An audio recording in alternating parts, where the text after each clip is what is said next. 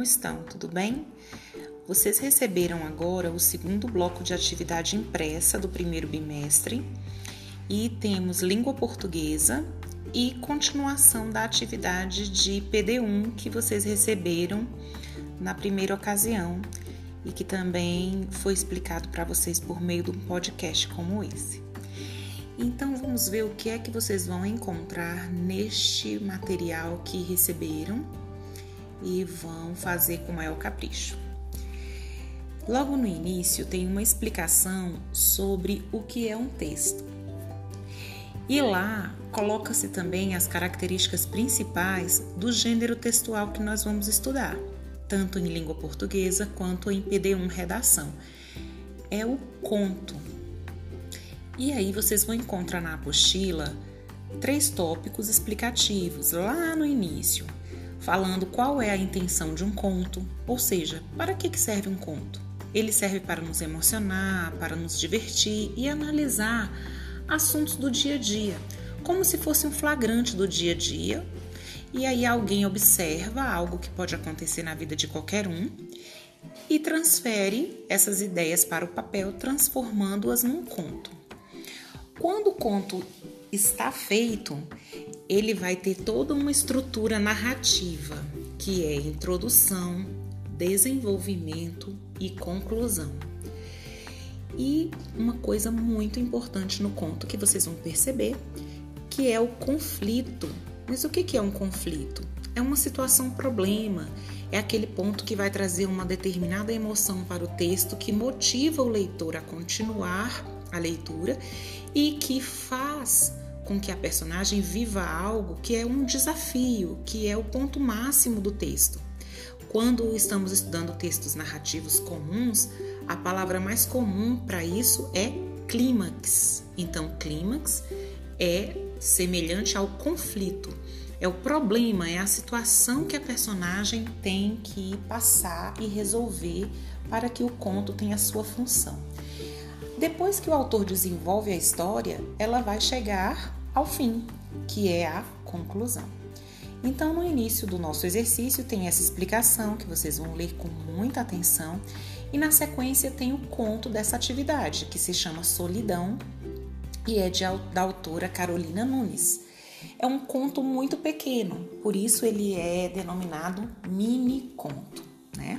Os contos em geral não são grandes e esse é bem pequenininho para que vocês possam focar na introdução, desenvolvimento e conclusão. Temos as questões. A primeira questão é uma questão de interpretação, para que você observe lá no texto quais são os elementos que tem no conto e que podemos identificar aí, né? Se é um texto que está sendo narrado pela própria personagem ou não, se a linguagem é uma linguagem objetiva ou uma linguagem que pode ter traços figurados, né? Ou seja, quando se fala algo querendo que o leitor interprete uma outra coisa. E outras opções que você vai analisando e vendo se você vai marcar como presentes no texto ou não.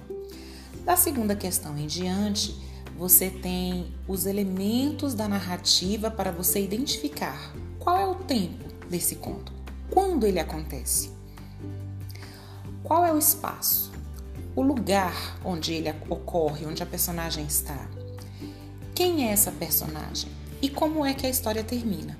Então, na questão 2, você vai reler o conto e tentar identificar esses elementos que a questão perguntou.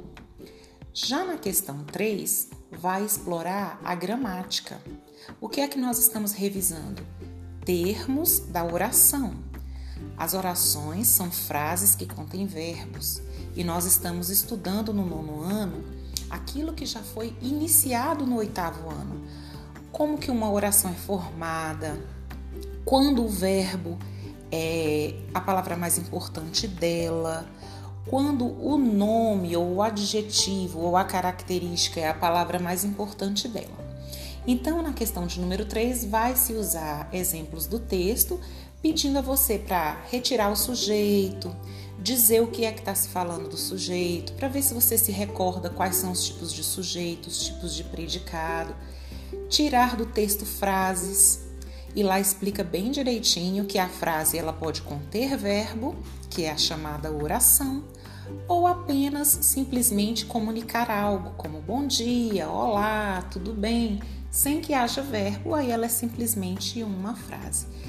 E para terminar, a questão de número 7, que é bem importante porque vai levar para complementar o nosso primeiro exercício de PD1. Vai pedir para você fazer um mini conto.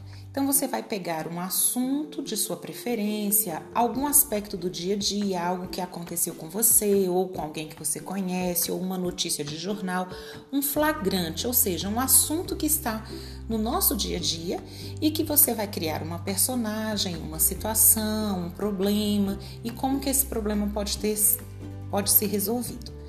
E aí a orientação é para que você faça no máximo 10 linhas e o mínimo é o que o seu texto tenha uma lógica, um início, um meio e um fim.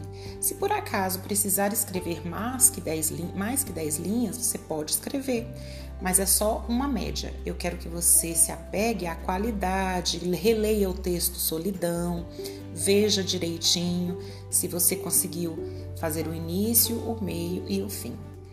Desejo que você tenha uma ótima atividade, faça todos os seus exercícios com muito capricho e atenção e estou à disposição. Até a próxima!